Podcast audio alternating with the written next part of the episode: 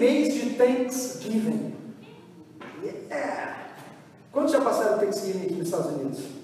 Bom, né? Hã? O que, que você lembra do Thanksgiving? Peru. Peru, oh Jesus amado. Aquele peru bem assado, né? O que mais do Thanksgiving tem? Ah, primeiro veio o peru, né? agora tem ações de graça, né? Mas muito, muito lembrado às vezes a gente pensa que a Thanksgiving é o dia do peru, porque a gente come muito nessa terra, sim ou não? A gente come. E é engraçado que hoje, nessa primeira mensagem, eu quero trazer a memória para vocês o que é Thanksgiving, o que é esse feriado que nós vamos comemorar na última quinta-feira desse mês.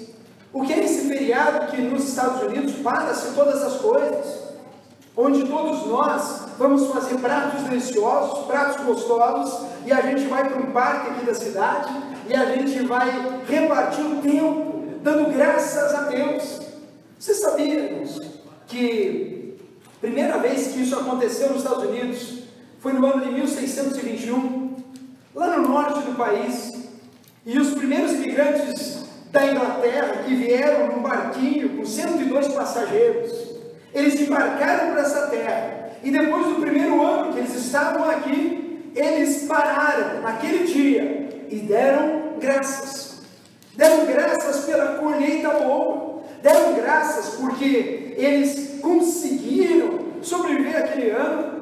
E depois de muito trabalho, depois de muito labor, depois de muito investimento, eles colheram os frutos desta terra.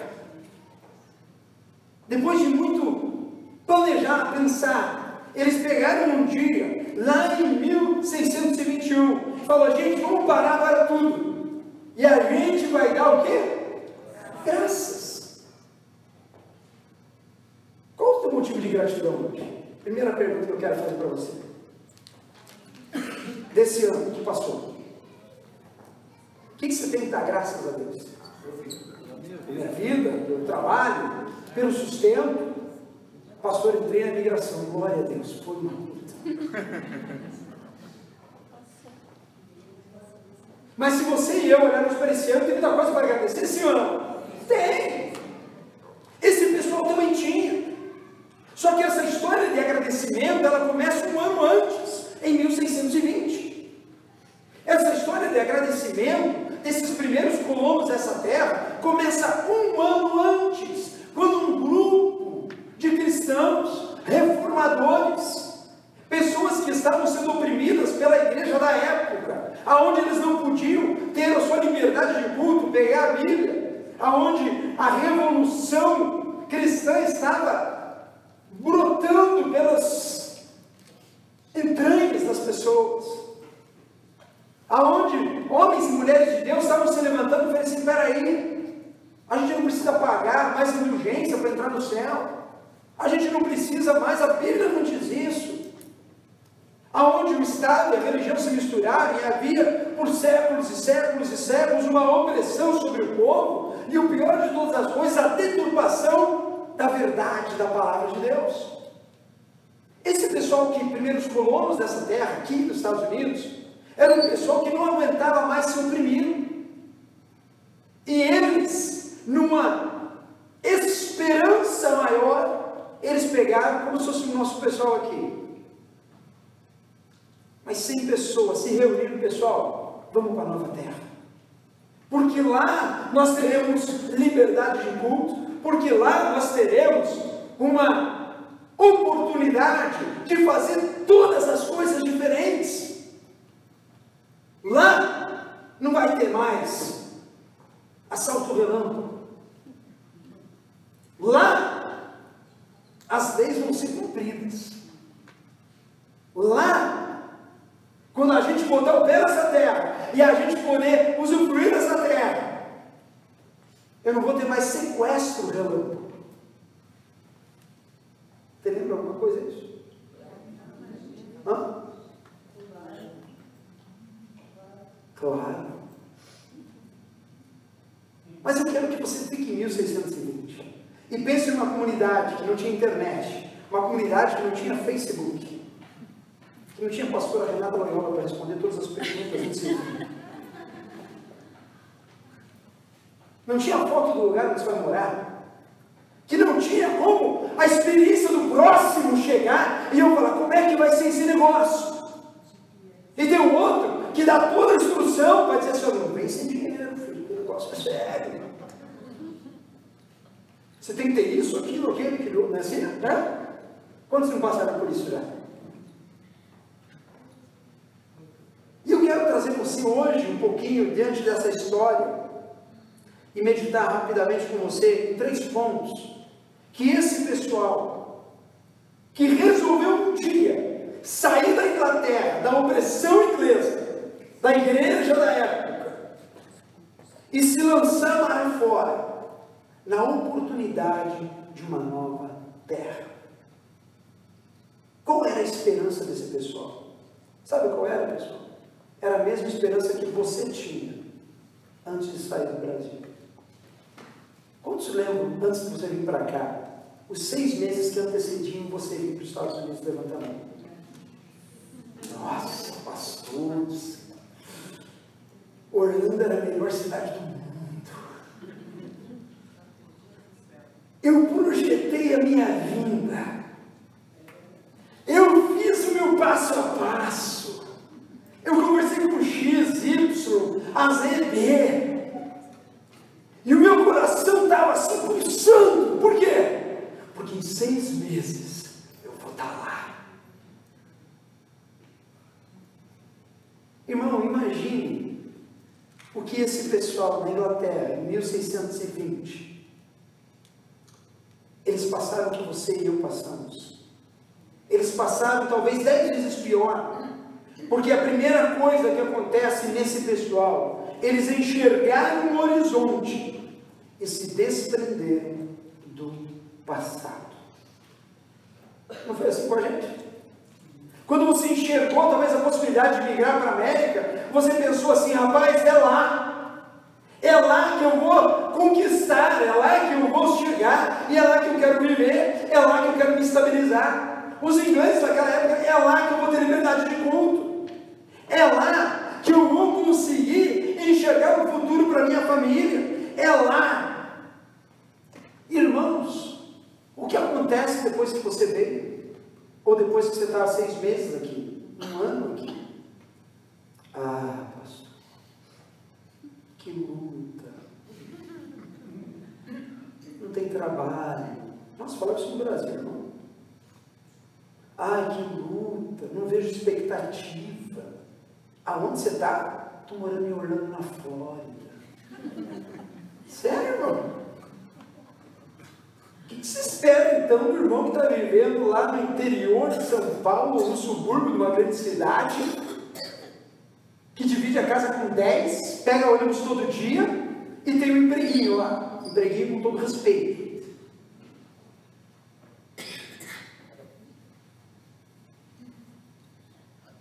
O nosso nível de expectativa e o nosso nível de esperança determinam aquilo que a gente vive hoje. Você sabia disso? E o que eu quero trazer a memória para vocês é que esse pessoal que você tem na Inglaterra não era qualquer pessoal. Esse pessoal que saiu da Inglaterra não era pessoas que não criam em nada. Não eram pessoas que não tinham uma esperança.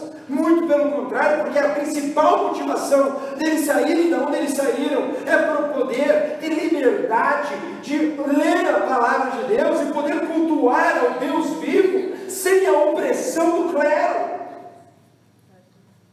E eu quero garantir para você que a primeira horizonte, a primeira esperança que esse pessoal ele começa a ver na sua frente, a primeira coisa que eles enxergam não é a situação econômica dos Estados Unidos, porque na época nem Estados Unidos existia. Muito pelo contrário, eles estavam na Europa em 1600. Lá era o mundo. Aqui não existia nada, meu irmão. Não existia metrô, não existia Bolsa de Nova York, não existia sistema de segurança. Eles viam a navio 66 dias. Demore? 66 dias para atravessar da Europa até os Estados Unidos. 102 pessoas. que tinham uma verdade no seu coração. A verdade que está lá em João capítulo 8, versículo 30, quero que você abra comigo. A verdade do Filho do Deus vivo. A verdade daquele que, aquele verbo que veio carne e habitou entre nós, João 1,1. A verdade de Jesus de Nazaré, aquele que veio, morreu na cruz e ressuscitou. A verdade daquele que te dá esperança todos os dias, daquele que está com você todos os dias da tua vida.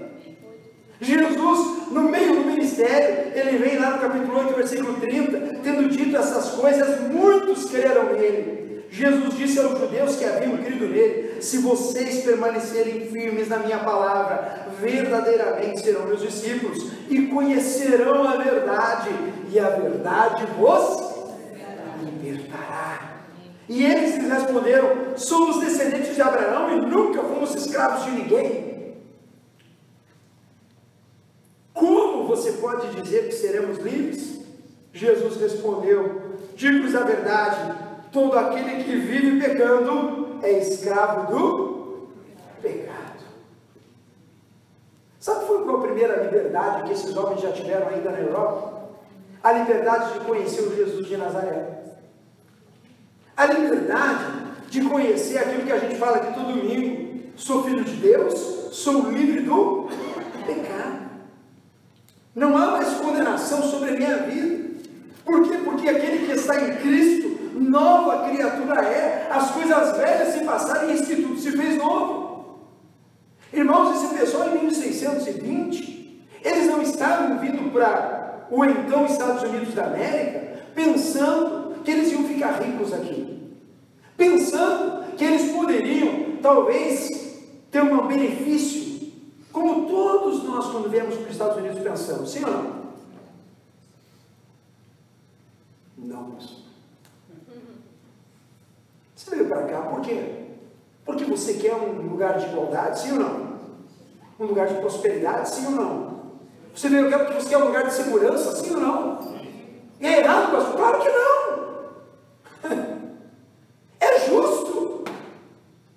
Oramos pelo Brasil que ele tenha essa condição um dia, aonde as leis são cumpridas, aonde a justiça é efetuada e executada, aonde não há impunidade, aonde não há propina, aonde não há roubo. Eu oro por isso para o Brasil. Eu espero que você ore também pelo Brasil nesse sentido. Que Deus milagrosamente transforme a política brasileira. Que Deus quebre o ciclo de corrupção no nosso país, que vem de séculos e séculos e séculos.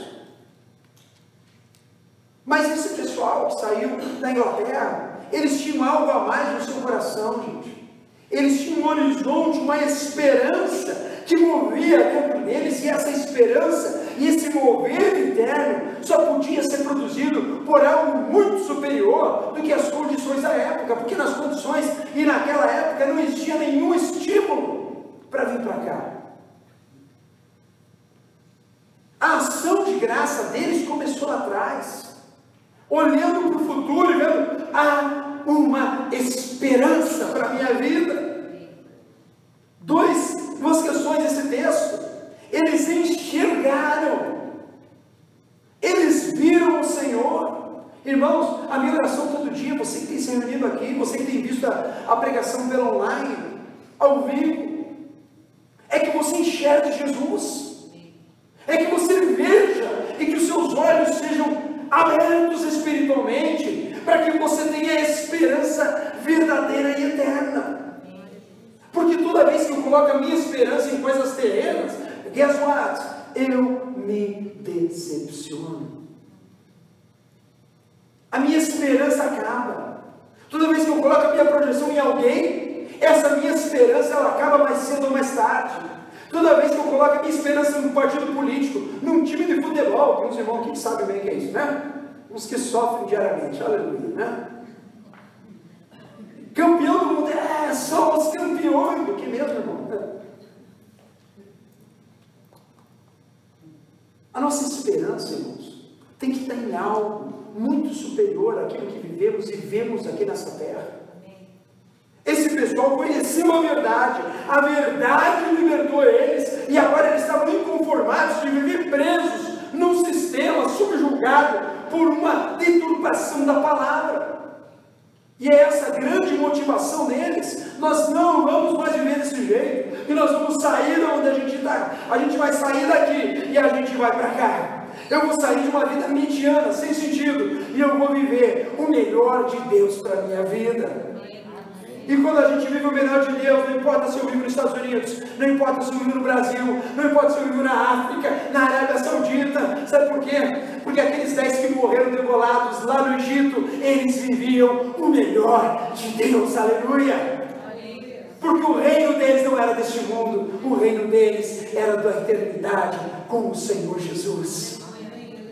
Se a tua vida se resume nessa terra, eu quero te informar, você é o mais infeliz de todo mundo. Porque a nossa vida nessa terra, como a Bíblia diz, é uma névoa que vem e se dissipa. Eles enxergaram, você tem enxergado. Dois, eles se desprenderam. Ou você acha, pessoal, que foi fácil sair da Inglaterra em 1620, sem internet, sem telefone, sem telecomunicações? A, a Revolução Industrial tinha acabado de acontecer ainda estava no ápice. É que nem os novos produtos da nossa revolução tecnológica hoje. É o top do top do top. E eles iam deixar o top do top do top, o grande boom industrial, para uma terra onde não tinha nem energia elétrica. Aonde eles não sabiam que eles iam encontrar. Aonde eles não tinham ideia o que viria pela frente. Irmãos, ou você ouve o Espírito Santo de Deus e parte na direção que Ele te manda partir, e foi o que essas pessoas fizeram. Ou você vai viver todos os dias tentando se apalpar em coisas, em pessoas, em circunstâncias. E a Bíblia diz assim: que o justo, ele vive pela fé. No que você tem se apoiado? Paulo nos dá uma lição em Filipenses. Quero que você abra comigo, capítulo 3, versículo 13. O apóstolo Paulo sabia muito bem, gente estudou Atos aí, né, algumas semanas. E Paulo viu Jesus. Caiu no cavalo, precisou cair no cavalo para ver Jesus, mas ele viu. E ele ouviu Jesus. E ele não só viu e ouviu, ele mudou de atitude. Ele abriu o coração. E ele entende o Evangelho. E ele agora vive na graça, ele vive no poder de Deus, ele vive na revolução da graça. E ele fala no capítulo 3, versículo 13, na carta aos Filipenses.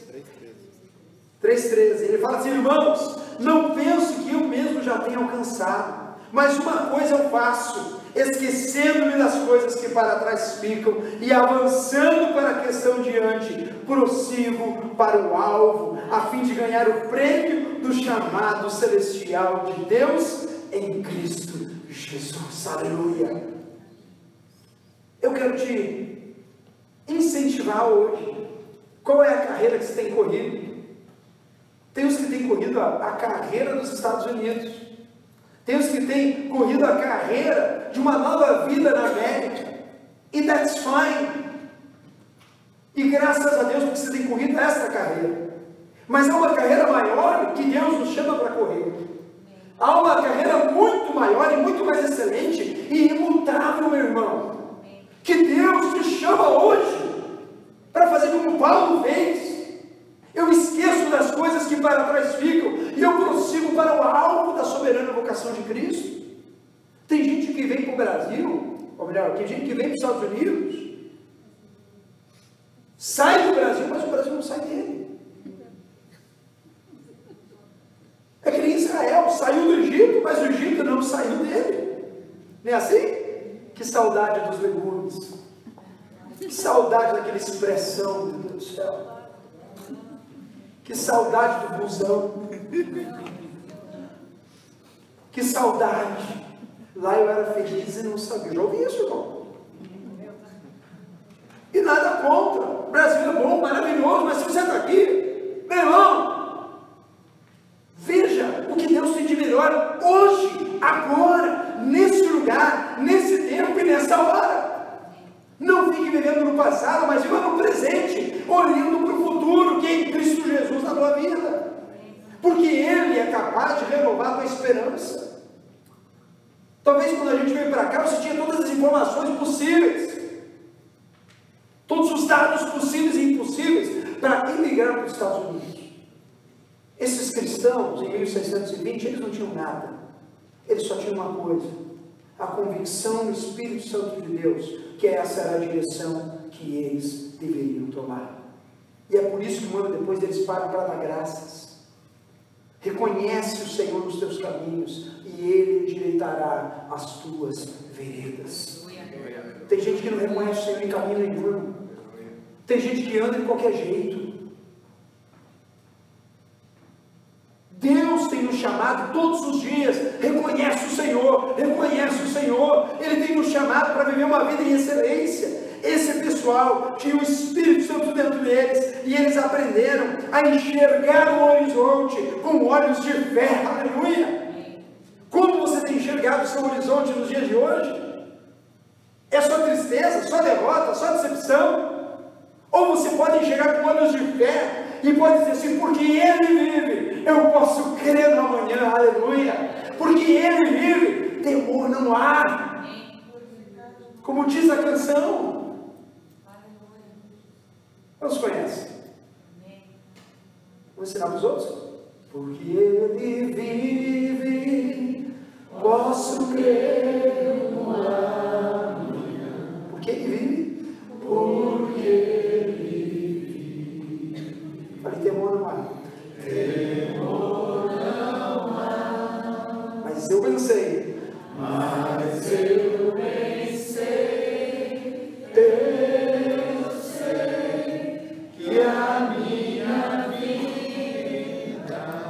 Aonde, meu irmão? Está.